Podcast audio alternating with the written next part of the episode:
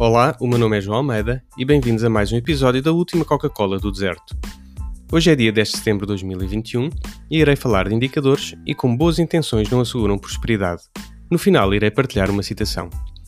Antes de ir diretamente ao assunto, não te esqueças de seguir o podcast para não perder os próximos episódios ou se me estiveres a ouvir via Anchor, deixares também os teus comentários sobre o tema ou que outros assuntos gostarias de ver abordados.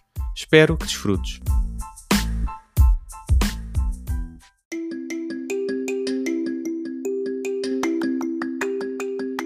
Segundo o Instituto Mais Liberdade, o município de Cascais nos últimos 9 anos, até 2018, está em 14º lugar relativamente ao ganho médio mensal dos trabalhadores por conta de outrem dos 80 conselhos mais populosos, tendo caído 7 posições.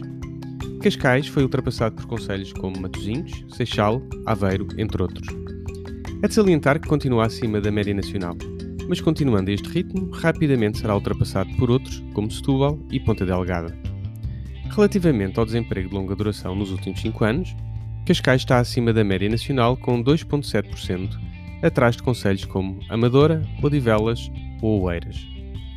Estes dois dados ajudam a pintar o retrocesso da capacidade económica dos municípios de Cascais nos últimos anos, assim como a falta de alternativas reais que os seus habitantes têm de emprego, mesmo numa posição privilegiada na área metropolitana de Lisboa.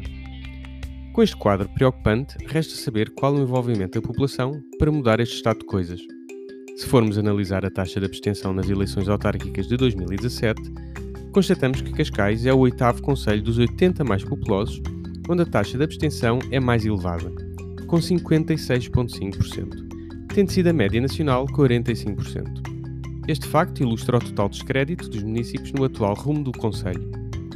Este panorama é o resultado da aplicação de receitas irrefletidas, como a gratuitidade de transportes públicos, onde persiste a fraca qualidade dos mesmos, fazendo que a maior parte da população continue a privilegiar o transporte individual e penalizando os negócios que necessitam de fácil acesso a recursos humanos. Outro exemplo é a implementação de tecnologia para inglês ver, como o veículo autónomo com condutor, que efetua um trajeto de 800 metros.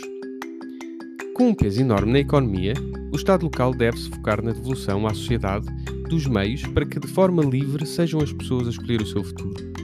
E onde os recursos públicos sejam aplicados de forma criteriosa, não para fazer caridade, mas para garantir um futuro próspero para todos.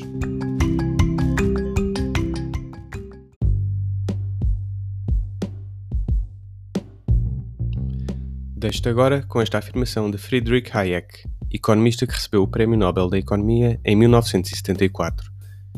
A curiosa tarefa da economia é demonstrar aos homens o quão pouco eles realmente sabem sobre o que eles imaginam que podem planear.